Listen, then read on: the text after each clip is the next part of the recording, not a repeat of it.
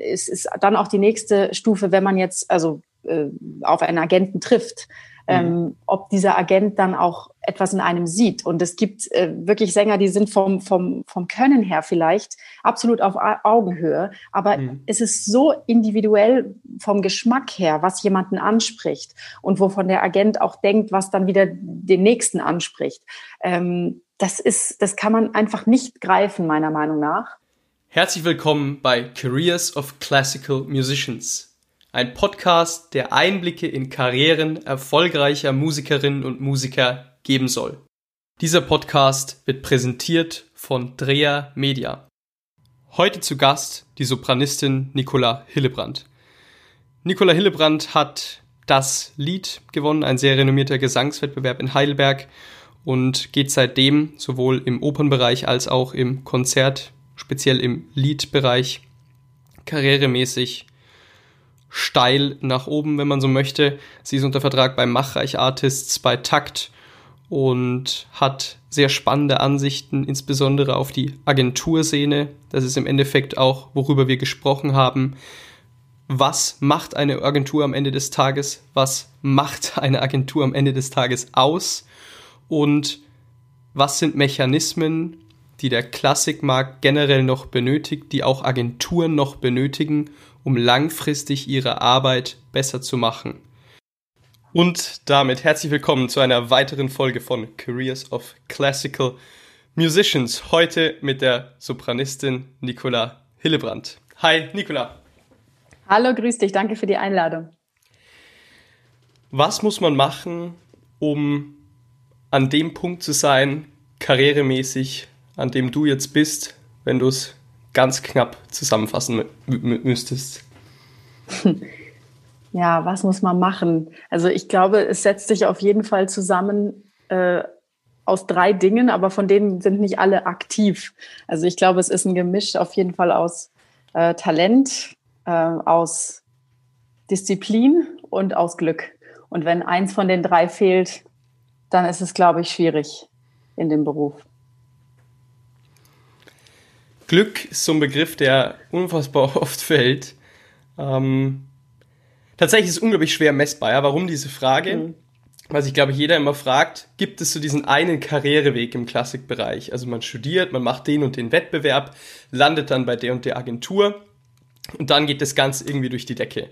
So, würdest du hier pauschal sagen, ja, den gibt's, oder ist es doch irgendwie eine Aneinanderreihung, die nicht wirklich so linear messbar ist?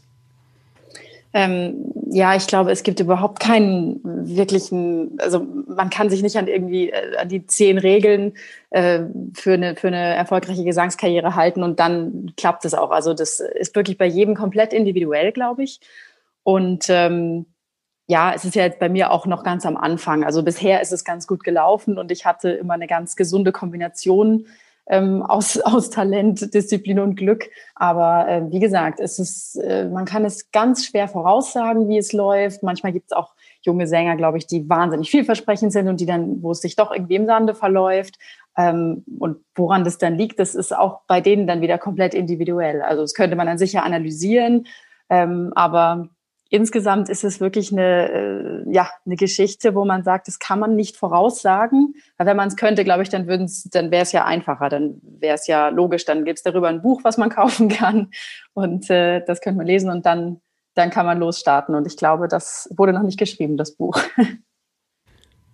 Findest du diese Unplanbarkeit dann angenehm? Denn ich meine, du hast wie jede andere Sängerin oder dies werden möchte oder jeder andere Sänger oder jeder Musiker generell ähm, dein Musikstudium absolviert in der Hoffnung, dass du mal ja, einen Beruf ergreifen kannst, davon leben kannst.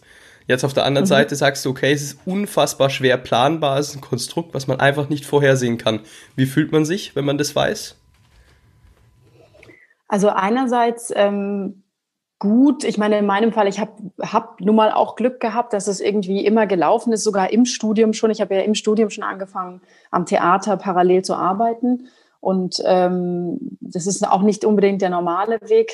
Ähm, ich finde es natürlich es bleibt immer spannend. Also es wird nicht langweilig, dadurch, dass man es nicht planen kann und dass irgendwie auch äh, eben manchmal was vorfällt oder manchmal man einen Einspringer hat und dann davon kommt wieder das nächste Engagement.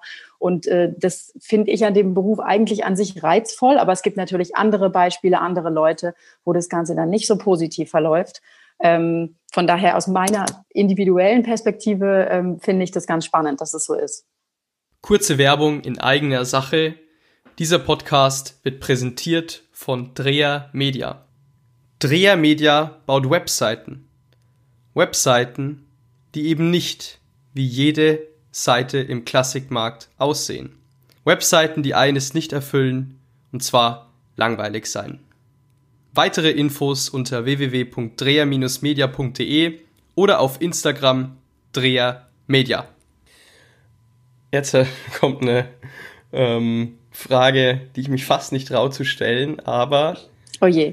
gibt es, gibt es, ich nutze die Gelegenheit, gibt es einen Unterschied äh, in dieser, sag ich mal, Karriere, in diesem Karrierewerdegang zwischen Frauen und Männern? Kannst du in der Branche etwas sehen, wo sich Muster abzeichnen, äh, die hier wirklich äh, offensichtlich sind?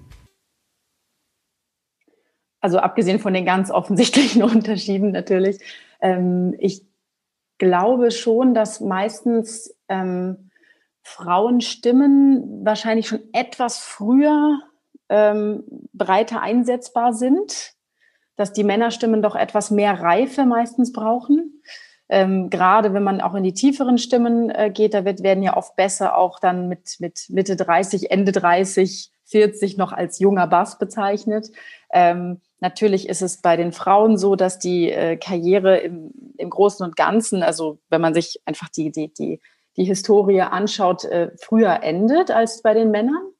Aber auch da gibt es absolute Ausreißer und ähm, das, das, das ist schwierig zu sagen. Also natürlich, es gibt ganz viele Unterschiede, aber ich glaube, das ist wahrscheinlich der, der, einen, einer, der einem gleich auffällt, dass eben die, die Männer meistens noch so ein paar Jahre länger brauchen, bis sie sich ähm, bis sie reif genug sind. Ähm, und bei den Frauen, also ich kann jetzt auch da nur von meinem Beispiel ähm, berichten, weil äh, das bei mir alles wahnsinnig früh losging, mit 19, 20 so. Und äh, das aber auch nie ein Problem war, ähm, sondern sogar gut. Also ich habe das immer als ähm, so als ins kalte Wasser springen und geworfen worden empfunden, was aber wahnsinnig äh, gut für die Entwicklung war gut ausgewichen. Ich gehe noch mal rein. ähm, welchen Punkt möchte ich machen? Es ist ja so, dass in anderen Branchen heutzutage ähm, oder noch mal andersherum vielleicht gesagt. Also oftmals hat man ein bisschen das Gefühl, niemand traut sich so wirklich drüber zu sprechen. Ich ehrlich gesagt habe mich auch wenig damit befasst. Ähm, aber es taucht schon immer wieder so diese Stimme auf, okay, wir Frauen fühlen uns auch in diesem Konstrukt im Bereich Kultur, in der Bereich Kulturarbeit unterbelichtet. Ja, wir fühlen uns nicht so repräsentiert wie sozusagen die männliche Konkurrenz so und berücksichtigt in, im, im Geschäftsleben jetzt gesehen ja. Und äh, in anderen Bereichen in der Wirtschaft und so weiter und so fort wird darauf stärker eingegangen. Im Kulturbereich hatte ich jetzt bis jetzt nicht so das Gefühl. Deshalb dahingehend die Frage diese Problemstellung siehst du die auch persönlich hattest du vielleicht auch persönlich mit ihr zu tun? Und wenn, wie würde das Ganze grob beleuchten? Ich möchte nicht den riesen, einen riesen Fass aufmachen, ich möchte nur feststellen, was ist deine Einschätzung auf, auf genau diese eventuelle Problemzone? Also äh, das, ja, was einfach in der ganz in der Klassikszene ähm, ganz lustig ist. Also wenn man auf die Klassikszene schaut, dann gibt es dieses Problem allein deswegen meiner Meinung nach schon nicht so sehr oder es ist nicht so prominent oder nicht so offensichtlich, äh, das erledigt sich quasi von selbst allein durch die durch das Repertoire. Sprich, ähm, es gibt einfach diese Oper und in dieser Oper gibt es Frauen- und Männerrollen und die müssen besetzt werden. Und äh, deswegen äh, ja, gibt es da auch nicht so eine wirkliche, ähm, also man könnte jetzt keine Frauenquote einführen in der Oper, weil das, das, das funktioniert einfach in dem, ähm, in dem Konstrukt sowieso nicht. Und äh, auch wenn man ins Konzert geht, da gibt es ja dann auch, ähm, wenn es jetzt um Sänger, also wenn wir bei Sängern sind, bei Musikern ist es schon wieder vielleicht anders, aber Ähm, bei, bei Sängern ähm, gibt es einfach dann Sopran, Alt, Tenor, Bass. Ähm, und ich glaube, auch bei Liederabenden hält es sich ziemlich die Grenze, einfach aufgrund der Publikumsnachfrage und aufgrund der, der Werke, die eben auch nach wie vor gefragt sind, die gerne ähm, auf die Programme geschrieben werden. Von daher äh, würde ich das jetzt mal so einschätzen, dass es eigentlich ähm, in dem Bereich das nicht so sehr gibt. Okay. Ähm, jetzt hast du, das weiß ich, in jungen Jahren schon professionelle Muster angenommen im Sinne von, dass du damals schon jemanden gehabt hattest, so eine Art Agent, der dich quasi an deine ersten Engagements herangetragen hat. Mhm, genau. Ich jetzt mit, also ich ja, habe nie Musik studiert, aber ich jetzt mit 20 bin jetzt da an der Hochschule. Wie komme ich überhaupt an so jemanden ran? Wie, wie ergibt sich überhaupt so eine Chance?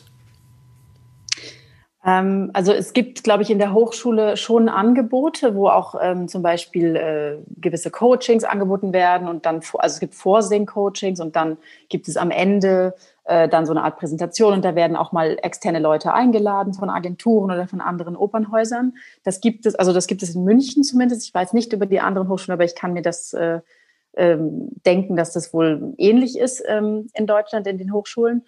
Ähm, bei mir war es mehr oder weniger Glück. Ähm, es war einfach wirklich, der kannte den und der kannte die und dann war der gerade da und ich war auch da und ich habe gesungen und dann war es irgendwie äh, geschehen sozusagen, wobei man natürlich am Anfang auch nie weiß, ob das dann ähm, auch eine erfolgreiche Zusammenarbeit ist oder ob das auch äh, von der, von der Chemie her stimmt, ähm, weil die Zusammenarbeit mit einem Agenten, und das weiß ich mittlerweile ja nach einigen Jahren, ist äh, sehr eng. Also man, man hat einfach wahnsinnig viel miteinander zu tun. Und ähm, daher äh, ja, war das bei mir quasi eine Art äh, Experiment, wahrscheinlich von mir, von meiner Seite aus, als sowohl auch von meinem Agenten, so jemand Jungen äh, dann auch direkt äh, zu nehmen. Und das hat aber in dem Fall, ähm, also war erfolgreich, dieses Experiment. Ich glaube, Experiment ist ein guter Begriff. Also ähm, allgemein sieht man ja oft solche, solche Stories oder so, ne? Da gibt's, kam dann der und ich glaube, das ist alles an so einem Punkt in so einer ganz frühen Karriere, wo das alles so unmessbar ist und so ungreifbar, Gerade auch, weil der monetäre Aspekt vielleicht einfach nur nicht so eine dominante Rolle spielt am Anfang, ja. Das Gar ist eigentlich, ja, ja, genau, das ist eigentlich eher, wie auch, ja, also das, das eigentlich eher ähm, ist bei diesen Anfangsmustern, finde ich, so auf echt sauberes Netzwerk ankommt. Also wie mhm. gehst du dann in der Interaktion in den ersten Moment mit so jemandem um, ja? Wie guckst mhm. du vielleicht auch selber? Ich glaube, man braucht da einfach so ein bisschen ja, ein reales Talent, oder? Dass man einfach selber so ein bisschen schaut, okay, wie kann ich mir als, als, als junge Stimme irgendwie da schon im Sinne sozusagen einen Vorteil verschaffen und, äh, und schauen, dass sich da Sachen erschließen, die mich eben hebeln, weil wenn ich im Endeffekt das mache, was jeder macht und dann bin ich mit, was weiß ich, wie viel man fertig ist, 23, 24, 25, fertig mit meinem Studium, stehe ich, glaube ich, an einem Punkt, wo es relativ schwer ist, schnell in diesen Markt einzusteigen. Wobei es auch hier wieder Gegenmuster gibt, ja, oder, oder ganz andere Stories. Aber ich glaube, wenn man schon früh sozusagen so ein Auge hat für, wie kann ich irgendwie Pfade erschließen, die sich langfristig sozusagen auszahlen können, wie kann ich vor allen Dingen am Anfang extreme Erfahrungen sammeln, kommt man da weiter. Was würdest du dazu sagen? Ja, es gibt bestimmt äh, ein paar Punkte, wo man sagen kann, das ist gut, das tut einem jungen Sänger gut, das ist vielleicht eine gute Idee. Ähm, ich hatte da auch einfach immer viel Glück, dass Leute um mich herum waren, die gesagt haben, ach guck, geh doch mal dahin, bewirb dich doch mal da, äh, äh, nimm doch mal hier ein bisschen Unterricht oder so. Und das ist natürlich, äh, das ist, das ist Gold wert für einen jungen Sänger, gerade wenn man, also wie gesagt, 18 oder 17 oder 19 ist, da war, man hat ja selber noch gar keine Ahnung meistens. Und äh, ich eingeschlossen, ich hatte wirklich, ich war sehr unbedarft. Und, Aber würdest du sagen, es war ähm, Glück? Würdest du sagen, es war ja, Glück? Es, es, ich mag immer nicht den Glück. Begriff Glück. Ja. Ja, ich weiß schon, der Begriff Glück ist schwierig, aber es ist irgendwie, ich finde, also man findet kein anderes Wort dafür, weil mhm. äh, am, am Ende des Tages äh, sind, gibt es sehr, sehr viele gute Sänger und es gibt sehr, sehr mhm. viele talentierte junge Sänger. Mhm. Ähm, aber dass man dann am Schluss, ähm, und es geht nicht nur darum, im richtigen Moment äh, ähm, am richtigen Ort zu sein, sondern mhm. es geht dann, es ist dann auch die nächste Stufe, wenn man jetzt also äh, auf einen Agenten trifft. Mhm. Ähm, ob dieser Agent dann auch etwas in einem sieht. Und es gibt äh, wirklich Sänger, die sind vom, vom, vom Können her vielleicht absolut auf Augenhöhe, aber mhm. es ist so individuell vom Geschmack her, was jemanden anspricht und wovon der Agent auch denkt, was dann wieder den nächsten anspricht. Ähm, das ist, das kann man einfach nicht greifen, meiner Meinung nach. Das ist äh, ja enorm individuell geprägt und ähm, ja, schwierig, ganz schwierig, das festzulegen. Extrem subjektives Spiel, ja. Ja. Absolut, absolut. Eindrücke vermitteln, wie kommt was bei jemandem anderen an? Das ist ein gutes Stichwort. Ähm, was glaubst du, welchen Eindruck vermittelt Klassik heutzutage? Welchen Eindruck? Ich würde sagen, ähm, Klassik steht nach wie vor wirklich für, für Qualität, für, es hat natürlich auch eine riesige Geschichte hinter sich. Ähm, es steht für Eleganz, es steht für Kultiviertheit, ähm, es steht auch für ähm, Unterhaltung natürlich. Aber wie meinst du das jetzt mit dem Eindruck? Welchen Eindruck? Meinst du ein Konzert oder, oder Musik an sich oder ein Sänger? Ganz oder allgemein. du das? Ganz allgemein. Welchen Eindruck hat aktuell, du heute das definieren müsstest, ähm, welchen Eindruck hinterlässt deiner Meinung nach die Klassikbranche? Ich glaube, ähm, die Antwort war relativ klar. Klar denkt man sofort an Qualität, an die Story, an den Kern, den es hat. Ja. Aber am Ende des Tages ist es auch der Eindruck, den die Leute wahrnehmen. Also sprich, wird ja. diese Message übermittelt. Bei dir kommt sie an. Ja, du bist ja nicht weit entfernt von der Klassikbranche. Ja, du bist ja mittendrin. Aber was ist sozusagen der Eindruck, der heutzutage nach außen getragen wird? Ähm, und dahingehend vielleicht auch nochmal eine genauere Frage. Ähm, welche, welches Potenzial siehst du langfristig in Klassik? Hast du jemals darüber nachgedacht, dass Klassik irgendwann aussterben wird? Hast du jemals darüber nachgedacht? Ja, natürlich, natürlich. Das ist natürlich ein Thema und ich denke auch in den Theatern, ich meine, damit habe ich jetzt nicht so viel äh, zu tun, da ich ja da nicht in der, in der irgendwo am Schreibtisch sitze und da die Sachen oder die Spielpläne plane, sondern ich bin ja nur die ausführende äh, Stimme sozusagen. Ähm, ja, natürlich ist das ein Thema. Wie bringt man auch das, äh, das Theater eben an die jüngere Generation? Weil sonst, äh, weil man sieht ja nun, wie äh, was das Publikum für einen Altersdurchschnitt hat. Und wenn sich das dann nicht äh, irgendwann noch mehr ein bisschen öffnet, auch für die jüngere Generation, dann äh, denkt man das immer, oh je, und was ist denn, wenn, was ist in 20 oder 30 Jahren? Aber ich glaube, es kommen immer noch Leute nach. Es kommen immer wieder neue nach, die sich dafür begeistern können. Und das ist natürlich eine Aufgabe, die die Klassikbranche in der ganzen Welt hat. Ähm, deswegen ist das eine sehr komplexe Frage, die du gestellt hast. Aber ähm, ich bin, also ich bin ganz sicher natürlich, dass es nicht ausstirbt. Das, das geht ja, das geht ja nicht. Aber ähm, ja, das liegt wirklich an den, an den Ausführenden, aber vor allem auch an den Planenden, ähm, dies, dies zu verhindern und das einfach ähm, zu öffnen und, und auch mit der Zeit zu gehen. Genau, also ähm, ich glaube auch nicht, dass die Klassik aussterben wird. ähm, ähm, aber der Gedankengang hat mich interessiert und ich glaube, ähm, dieses, dieses Sprichwort kennt man ja. Ah, es sind immer nur alte Leute da und niemand Junges. Ähm, Mauro Peter hat gesagt, das war vor 30 Jahren auch nicht anders. Da hat man das auch schon gesagt, dass immer nur alte ja. Leute in die Dinge. Also im Endeffekt, es ist auch so ein, so ein Wandel, der eigentlich schon immer so war und dementsprechend gar nicht als Wandel definiert werden dürfte, ja. Aber äh, grundsätzlich ist es natürlich schon ein spannendes Thema, denn es stimmt. So, wenn man heutzutage, was ist ich, äh, gutes Beispiel, du hast das Lied gewonnen. So, wer sitzt in diesem Finale? Ich habe es gesehen, war eine sehr schöne Videoübertragung. ähm, wer sitzt im Publikum? Ne? Da sieht man ja so die, die Facetten so ein bisschen und so weiter. Sehe ich jetzt nicht so Jungs wie mich zum Beispiel drin sitzen. Ne? Also jetzt zumindest nicht die Mehrzahl. Und das ist natürlich mhm. ein Punkt, wie kann man quasi Klassik an die junge Generation herantragen. Jeder spricht immer davon, oh, wie können wir das machen, wie können wir das vermitteln, besser verkaufen, müssen wir ein bisschen Instagram machen und so. Finde ich nicht sinnvoll. Also da steckt mehr dahinter. Wie kann ich quasi eine komplette Richtung an eine jüngere Generation sozusagen herantragen, auch irgendwo in dieser Generation positionieren und hier glaube ich, da war letzte Woche ein guter Podcast dazu, äh, hier glaube ich, dass ähm, man nicht mehr so die Katze im Sack verkaufen dürfte. Denn die meisten jungen Leute können sich unfassbar wenig vorstellen, wenn sie keinen Kontakt zur Klassik hatten, was mhm. auf sie zukommt. Man hat gewisse Vorurteile im Kopf, spießig, sehr steif, hochnäsig, ja, äh, wenn man dann in, in, in, ein gehobenes Ambiente geht oder wenn es irgendwie auf dem Land irgendwie was Kleines ist oder ein kleiner Liederabend irgendwie in der und der Halle, oh, das ist irgendwie komisch. Den Punkt, den ich machen will, ist der, ähm, das Auge hört immer mit. So. Ja. Und äh, das ist nicht nur im Konzert so, bei einer realen Veranstaltung, sondern generell bei der Branche. Und ich finde einfach noch, dass man da so ein bisschen einen Trugschluss im Kopf hat. Sprich, dass man Klassik eigentlich möglichst schlicht, möglichst so belassen will, wie sie ist, ja, um sie zu halten, um so den Kern hervorzubringen, aber dadurch quasi genau das Gegenteil erreicht. Weil äh, die Wirkung nicht groß genug ist am Anfang, die den Reiz aussetzt, dass eben junge Menschen sagen, boah, das finde ich cool.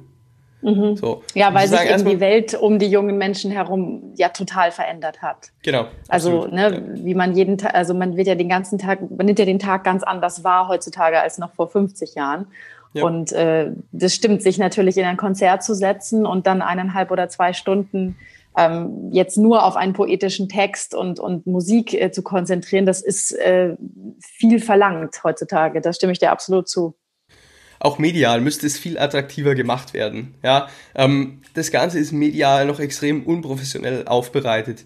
Jede Band von nebenan, die heutzutage ein bisschen erfolgreich ist in der städtischen Szene, hat einen professionelleren Instagram-Feed, hat eine professionellere Webseite, hat einen Profi also ich ich weiß einfach, das ist genau das, was ich mit Katze im Sack meine. Ich weiß, was auf mich zukommt. Mhm. Oder mir wird's sehr attraktiv gemacht. Es geht nicht drum, irgendwie irgendwelche Kanäle zu bauen. Man kennt ja diese, was ich, Hauser Cello und so weiter und so, halte ich ja wirklich gar nichts von. Finde ich, bin ich kein Fan, weil es einfach, finde ich, nicht der Klassik gerecht wird. Aber es muss sozusagen mehr Reiz gesendet werden. Es muss attraktiver dargestellt werden. Ja, ich muss mich sozusagen neuen Mustern auch mal anpassen können.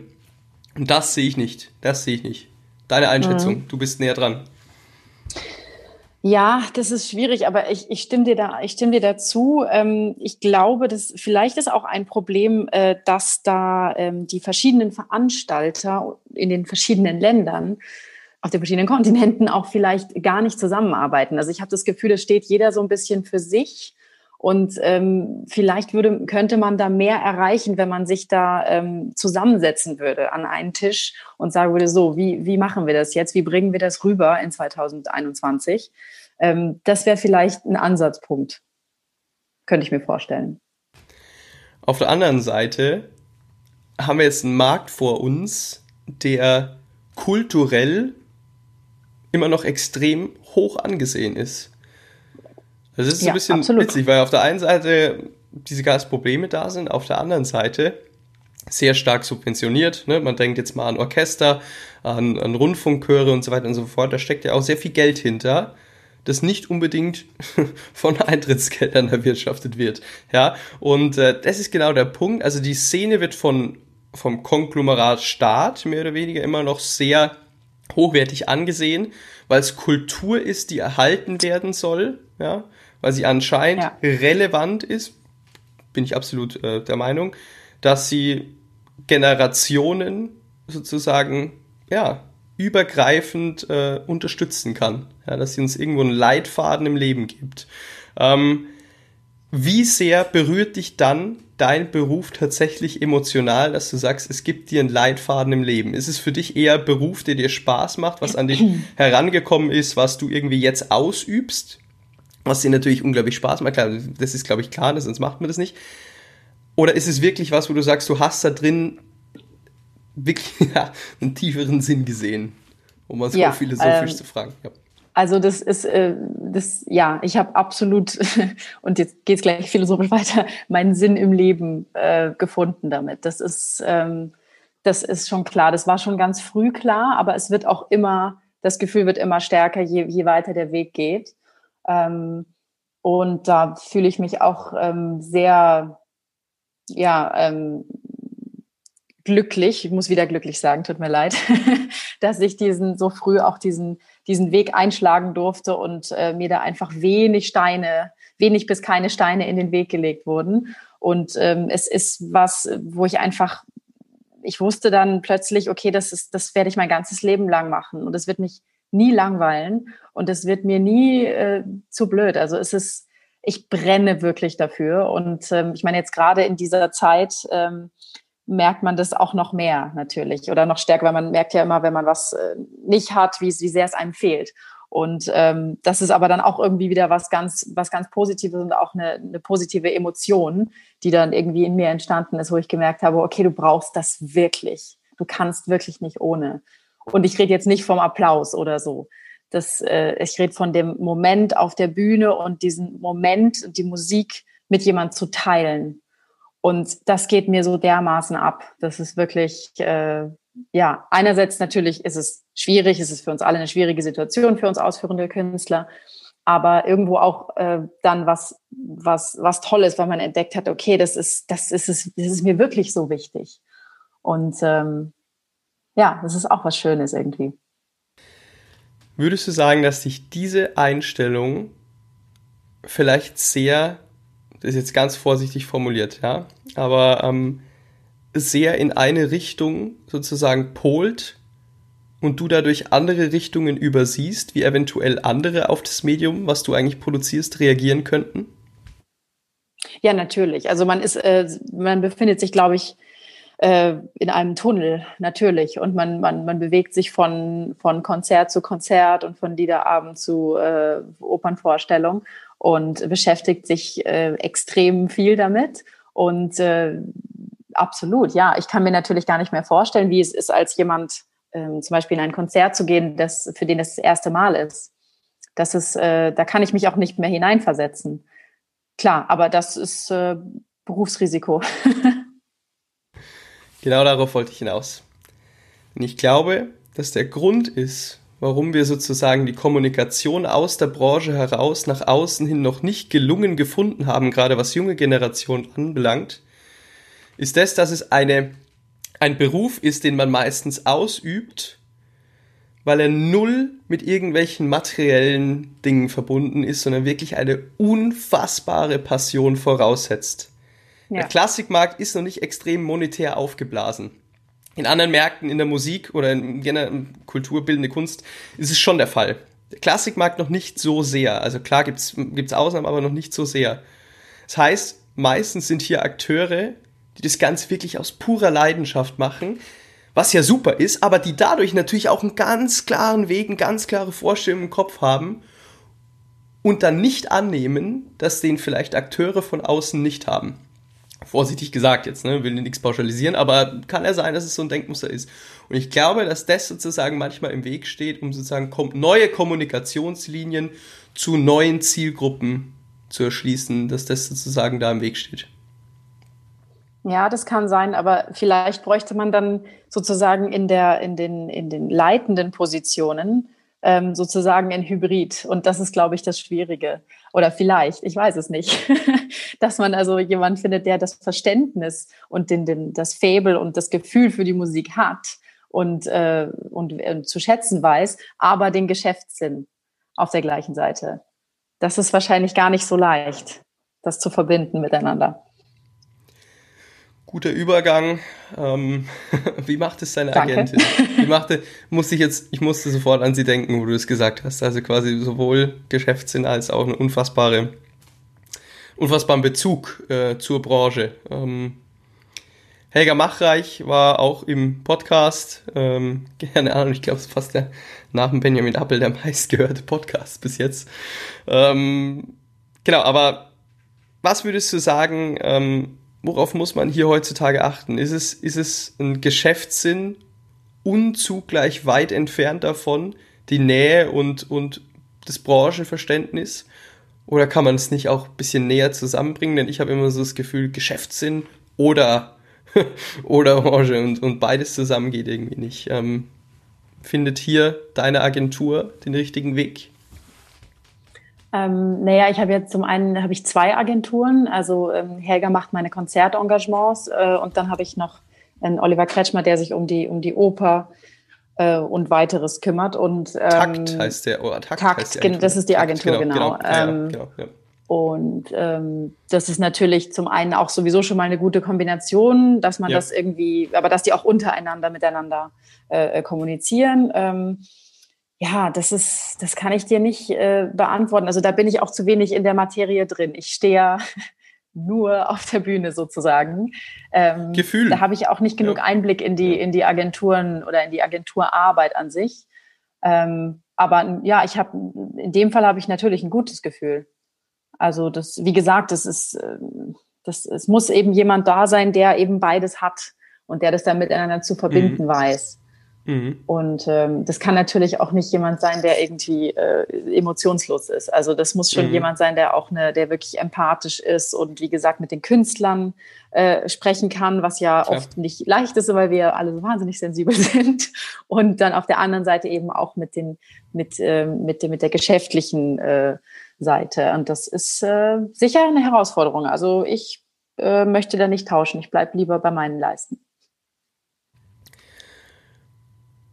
Welchen Hebel hat so eine Agentur? Ist es nur das Netzwerk oder ist es wirklich, ähm, dass man eigentlich was abgibt, was man davor hat selber machen müssen und dadurch natürlich nochmal einen ganz anderen Hebel durch die Expertise erfährt, auch finanziellen Hebel vielleicht, weil einfach sozusagen durch den Ruf der Agentur natürlich auch nochmal die Zahlungsbereitschaft im Gegenüber steigt. Oder wie schaut das Ganze aus? Warum erschließt man sich irgendwann dazu, zu einer Agentur zu gehen? Wir haben drüber gesprochen. Ich weiß, was dich dahin bewegt hat, aber ich, es würde mich einfach interessieren, warum sagt man, okay, ich mache es mach's nicht selber? Ich kann jetzt nicht vom, von mir ausgehen, weil das bei mir einfach ganz anders gelaufen ist. Ähm, aber natürlich äh, möchte man sich als Künstler auch am liebsten auf seine Kunst konzentrieren. Ähm, und äh, da braucht man Hilfe. Also man kann das, glaube ich, ganz schwierig nur alleine machen. Ich kenne ehrlich gesagt niemand, der das alleine macht, Sänger. Ähm, und ich glaube, da liegt es aber nicht nur an den Kontakten, die eine Agentur hat oder an dem Netzwerk, sondern einfach an der ganzen Vermittlung. Deswegen heißt es ja auch Künstlervermittlung. Und ähm, das nimmt einem einfach ja eine Arbeit ab, die man nicht nur nicht machen möchte, aber auch, glaube ich, gar nicht machen kann als Künstler. Absolut, absolut. Also das ist der Punkt nicht machen kann, weil irgendwann Fähigkeiten relevant werden, wirtschaftliche Fähigkeiten, die, glaube ich, der Künstler an sich, wie soll er auch, ne? Ich meine, der Agent singt ja auch nicht das Konzert, so. Also, ähm, nee. die er einfach, die er einfach nicht mitbringen kann. Genau, ja, aber da versteht man's, ja, dass der Agent nicht so. Aber dass man dann sagt, okay, der Agent hat auch Fähigkeiten, die ungefähr auch so vergleichbar dann sind, äh, das absolut, ist, absolut, das ist noch nicht ja. so in den Köpfen, ja. Ähm, was macht so eine Agentur? Interessiert bestimmt viele. Ähm, jeder stellt sich immer vor, ah, Agentur ist man dann, die machen dann alles. Aber am Ende des Tages, was, was, macht, was macht die Agentur? Was übernimmt die? Was, was für Aufgaben erledigt die? Was musst du noch selber machen? Also Thema Konzertvermittlung, mediale Präsenz, langfristige Strategieberatung vielleicht, weiß ich nicht, ja? Oder was, was, was fällt dir hier ein?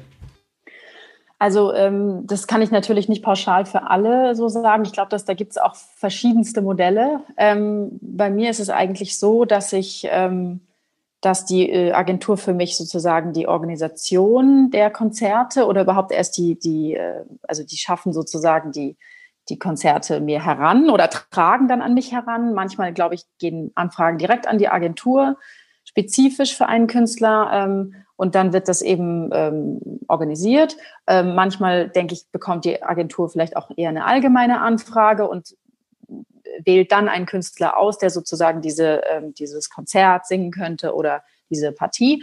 Ähm, und dann, äh, genau, also aber das ist, glaube ich, in jeder Agentur ein bisschen verschieden. Also da kann ich jetzt wirklich keine pauschale Antwort drauf geben. Ähm, aber um den Rest äh, muss man sich schon selber kümmern. Also wie, wie du gerade sagst, Social Media oder Webs, äh, Website, eine Präsenz dort aufzubauen, das, ähm, das, das übernimmt eine Agentur meiner Meinung nach nicht. Oder Und ich muss auch selber auch nur, noch meine ja. Texte lernen, leider.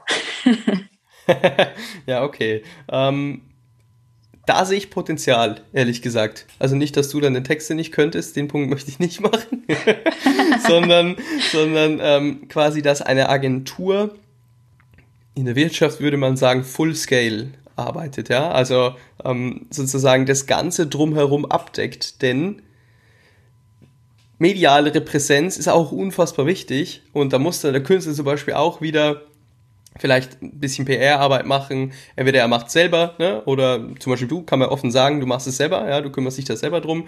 Da steckt viel Energie drin. Du hast natürlich auch ja. objektive Augen darauf, also du musstest dir das nicht selber zusammen. Aber ähm, du hast jetzt hier niemand, kein Profi oder so, ja, den du, den du mhm, sozusagen ja. ständig konsultierst, mit dem du auch eine Partnerschaft eingegangen bist, ja. Nee. Und da glaube ich, könnten Agenturen ja auch sich einen riesen Vorteil aufbauen. Denn eine Agentur ist wie eine Marke. Man verbindet eine Agentur mhm. mit einem Niveau. Und dieses Niveau ja. ist natürlich, kann natürlich durch das künstlerische Niveau des Portfolios aufgebaut werden, ist es am Ende des Tages auch. Mhm. Aber natürlich auch durch subtile Merkmale. Wie, wie wirken alle Künstler nach außen? Wenn ich hier zum Beispiel dann einen Partner habe, der mein ganzes Künstlerportfolio medial betreut, stelle ich ja sicher, dass sozusagen auch die Digitalpräsenz meines kompletten Portfolios homogen und hochqualitativ wird. Ja, so sollten Agenturen stimmt. hier denken. Also mehr als Marke noch agieren, um sich und aber dann auch ihr Portfolio, sprich am Ende des Tages jede Künstlerin, jeden Künstler, der da drinnen ist, noch stärker am Markt zu positionieren und zwar nicht als nur hochqualitativ und super, sondern als wir sind alle sozusagen so ein bisschen eine Mannschaft, wir sind alle ein Team und mhm. nehmen wir jetzt einfach mal den Namen, um, um sich zu verdeutlichen. Und Agentur Machreich Artist steht für das, das, das, das, das. Natürlich weiß man das jetzt schon, das ist auch jetzt schon der Fall. Aber wenn jetzt zum Beispiel andere Agenturen weltweit sozusagen hier nochmal so mehr Full-Scale operaten würden, glaube ich, dass man hier auch langfristig ähm, monetär größere Vorteile aufbauen könnte. Ja, ich, ich finde, es ist wirklich eine gute Idee. Ich stimme dir auch eigentlich zu, nur es wäre natürlich ein Riesenaufwand, riesen Mehraufwand, weil es ja ein ganz anderer Zweig ist. Also das ist ja eine Expertise, ähm, die, die, die, das ist vielleicht gibt es in manchen äh, Agenturen jemand, der durch Zufall da irgendwie auch eine Vorgeschichte in dem, in dem Bereich hat.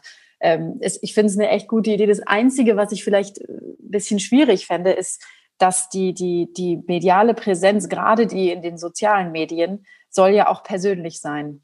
Und ich glaube, die, die Leute möchten einfach ein bisschen den Künstler auch äh, wie gesagt, ähm, wenn der Vorhang sich geschlossen hat, äh, erleben. Und das sollte, glaube ich, ja, also es ist gut, wenn man Hilfe hat, aber am Ende des Tages, glaube ich, soll das schon eine persönliche Note haben. Das ist Absolut. die Frage, ob man das dann Absolut. noch gewährleisten könnte, wenn das jemand externes macht das ist immer so ein Thema, was einfach niemand, nach was einfach niemand, gerade in dem Markt oder was einfach nur so, aber man hat das Gefühl, sobald man irgendwas delegiert, sprich quasi abgibt, dass es dann nicht mehr authentisch, nicht mehr persönlich ist. So, genau, völlig, und das ist gerade in der Branche, glaube ich, wahnsinnig wichtig. Also man, man ist ja Künstlerpersönlichkeit. So Wenn es so wäre. Ja. Aber ja. es ist nicht so, weil äh, zum Beispiel in anderen Märkten man muss sich das immer als beratende Instanz vorstellen. Also es ist nicht so, dass man das abgibt und man hat es, es ist nicht mehr in seinem Machtbereich, sondern man bekommt sozusagen eher einen Leitfaden an die Hand, wie man seine Note besser integrieren kann. Ja. Und jede andere Art von Zusammenarbeit funktioniert auch ehrlich gesagt gar nicht, weil wie, wie, wie soll das Ganze dann persönlich gehalten werden? Ne? Ich meine, das Handy kann ja immer nur bei dir sein. Ne, wenn jetzt der, ja, die Agentur ja. 300 Kilometer, wie soll, also am Ende des Tages, ähm, dann müsste ich die schon zu mir einladen und morgens sagen, schaut, das ist mein niemand. Kaffee.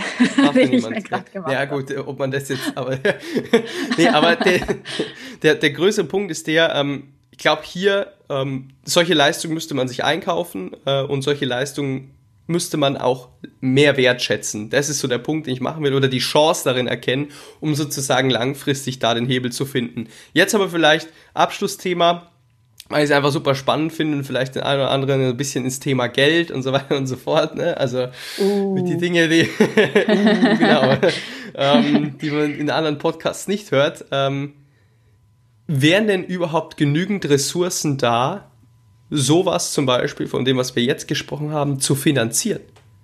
in diesem Konstrukt. Denn wie, wie findet eigentlich so eine, wie findet eigentlich so eine, so eine, wie schaut die Spirale aus? Also die Agentur vermittelt, wird daran prozentual beteiligt. Der Rest bleibt beim Künstler hängen, dann gibt es Steuern und so weiter und so fort und dann war es irgendwann. So. Und jetzt ist sozusagen Spielraum hier in diesem Preiskonstrukt da oder vielleicht auch ab welchem Level ist es da, dass man sagt, hier könnte man intervenieren, um sozusagen die Leistung noch ganzheitlicher nach außen zu tragen? Dafür, also um diese Frage zu beantworten, habe ich definitiv zu wenig Semester BWL studiert. das, das weiß ich nicht. Einfach vom Gefühl her, weil meine Antwort darauf wäre jetzt, ähm, sie fehlt eigentlich genau da, die Freiheit, wo sie sein müsste. Ja, das ist irgendwo klar. Also du meinst ähm, in dem, in dem, in dem äh, noch nicht ganz äh, genau. hohen Level, sondern sozusagen genau, ein Level drunter. Genau, genau. Ja, das stimmt wohl. Absolut. Das stimmt wohl. Also ähm, ich glaube, manche Leute haben vielleicht sowieso schon ein, selber ein Händchen dafür und andere Leute halt gar nicht. Und ich glaube, als Künstler kommt man irgendwann an einen Punkt, ähm, heutzutage schon sehr früh, wo man sich dann entscheiden muss, nehme ich sozusagen teil an diesem Spiel, an diesen ganzen, ähm, dieser Präsentation im Internet ähm, oder nicht? Und wenn die Antwort ist nein, wird es an meiner Karriere schaden. Also das ist natürlich eine Frage, glaube ich, die sich jeder Künstler heutzutage stellen muss. Und wenn ich sage, ja, ich, ich, äh, ich, bin, ich bin da sozusagen im Internet, dann, äh, dann wie? Also in welcher Form? Ähm, das ist wirklich sehr, sehr schwierig. Und natürlich, ähm, ja, wenn du darüber redest, ob dein Budget da ist, das, äh, das, also wenn es eines gäbe, glaube ich, dann würden das viele Leute in, äh, in Anspruch nehmen oder viele Künstler. Und würden sich auf jeden Fall dafür ähm, begeistern und sagen, wow, da kann mir jemand wirklich ähm, nicht nur Arbeit abnehmen, sondern mir helfen und auch meinen, meinen Weg weiter auf, aufzubauen und auszubauen. Ähm, ja, also wenn, wenn, wenn du mir jetzt ein Budget zur Verfügung stellen würdest, dann würde ich das natürlich dankend annehmen. genau, ähm, ist so ein Punkt. Ähm, meine persönliche Note wäre jetzt drauf gewesen, ähm, bei dir auf jeden Fall. Ja, weil du jetzt einfach an dem Punkt bist in deiner Karriere, wo du vielleicht auf, auf solche Dinge auch langfristig zugreifen kannst. Ähm, aber ich finde sozusagen, dass ähm, dieser Trend erstmal in Bewegung gesetzt werden müsste. Sprich sozusagen, dass es sich mehr ähm, normalisiert, dass man sich einfach gewisse Dienstleistungen noch zukauft, um seine Fähigkeit zu, zu verbessern, also im Markt attraktiver zu machen. Hier geht es wirklich rein um, um den monetären mhm. Aspekt. Mhm. Und, ähm, und das ist, glaube ich, sowas, was einfach noch nicht normal ist. So, das macht man halt selber oder ne und so. Selbst wenn, ich meine, wir schauen jetzt, wir sehen jetzt Machreich Artist ist wahrscheinlich in meiner Meinung nach so ein bisschen, ähm, ich bin auch einfach Fan, ja, aber in Europa wahrscheinlich die, ja, best coolste, attraktivste Sängeragentur. Sänger-Sängerinnen-Agentur, so. Und jetzt ist aber der Fall, dass hier sozusagen auch noch nicht sowas mit, mit, mit involviert ist, ja, weil man einfach da noch nicht so, der Punkt, ich, rein sachlich ist einfach, man denkt daran, einfach selbst an diesem Punkt noch nicht in der, in der Tiefe. Und dann mhm. denke ich mir, okay, wenn man jetzt da schon nicht da so denkt, was passiert dann eigentlich drunter? In kleineren Agenturen, das muss ja wirklich weltfremd sein, die Arbeit, die teilweise gemacht wird, ja. Und ja, da, glaube ich, muss, genau, und da muss einfach ein Trend ähm, entgegengesetzt werden, der dann auch langfristig dafür sorgt, dass die Zahlungsbereitschaft für Kultur auch wieder steigt. Und das ist auch der Punkt, den ich hier machen will im Podcast, ja. Äh, du sagst natürlich, ja, jetzt BWL und so weiter und so fort, aber am Ende sind das alles auch Muster, die du mein, Nikola, auf welchem Level bist du? Ja, du bist einfach unfassbar weit. Und ähm, klar, genau hier wahrscheinlich verstehen das die Gäste und, und, und verstehen das noch viel besser als ich, ja. Und äh, weil ich bin nur ein kleiner, was weiß also sowas am Ende des Tages, ich, ich bringe halt gern solche Themen raus, weil ich es einfach spannend finde und weil ich auch mein Gegenüber damit konfrontieren möchte. Aber ähm, am Ende des Tages glaube ich, dass ähm, über solche Themen einfach nicht nachgedacht oder zu wenig nachgedacht wird und ähm, mir die Divergenz zwischen den Großen und den Kleineren einfach viel zu groß ist. Und äh, man mhm. dahingegen vielleicht ansetzen könnte, um sozusagen langfristig auch einen Mechanismus zu setzen. Denn es ist nicht immer alles nur, ah, wie mache ich Social Media besser und wie mache ich das ein bisschen, um ein bisschen jüngere Leute zu erreichen. Ach, wäre doch auch schön und so, das ist es nicht. Weil man ja. sieht ja am Ende des Tages, die, die Quantifizierung im Klassikmarkt, gerade in den sozialen Medien, ist ja einfach noch nicht angekommen. Mhm. So. Ne, ja, man ist halt auch, ja. man ist halt irgendwie auch als Künstler, glaube ich, ähm, so ein bisschen gefangen oft äh, in der Mitte. Also, dass man einerseits äh, sich denkt, ah ja, das ist ja eigentlich ganz toll und es, es macht mir vielleicht auch sogar Spaß, ähm, mich in Social Media ähm, da zu vernetzen und, und auch die Reaktionen äh, zu lesen und, und einfach auch äh, offen zu sein und ähm, mit Publikum in Kontakt zu kommen und auch Gespräche zu führen. Und das ist ein wahnsinnig spannendes Feld. Und man ist dann irgendwie gefangen in der Mitte zwischen diesem, diesem positiven Aspekt und, glaube ich, diesem ähm, vielleicht auch altmodischen, was viele, viele Musiker, glaube ich, auch in sich haben. Also das ist jetzt eine Behauptung, das äh, ist nicht äh, irgendwie unterlegt mit einer Studie oder so. Ähm, dieser, dieses Altmodische in einem, das eigentlich sagt, ach, ich möchte eigentlich einfach nur singen, ich möchte eigentlich mich einfach nur um mein, mein Programm kümmern und um, um den Inhalt, um die Aussage, was möchte ich sagen und, und was bedeutet dieses Lied für mich und wie kann ich das transportieren und, äh, und eben die Poesie und, und das ist ähm, diese zwei, äh, es ist fast wie Engelchen und Teufelchen vielleicht auf der Schulter, die dann sagen, der eine sagt, komm, jetzt mach mal wieder Instagram und der andere sagt, nein, konzentriere dich auf dein, auf dein äh, Programm. Und das ist, äh, glaube ich, so ein Kampf, der vielleicht auch in vielen ähm, Künstlern stattfindet. Das kann ich mir ganz gut vorstellen. Cooles Beispiel.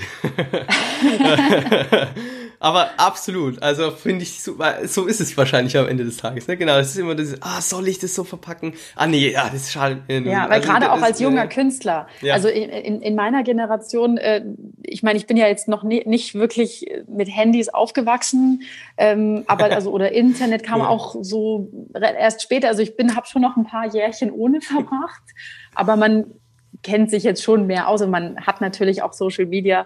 Ähm, und, und also man hat das eigentlich schon in sich, aber ist auch noch so ein bisschen von der alten Schule und es ist ähm, ja ein Kampf, der, der, wo man noch nicht genau weiß, welche, welche Seite dann die, die Oberhand behält.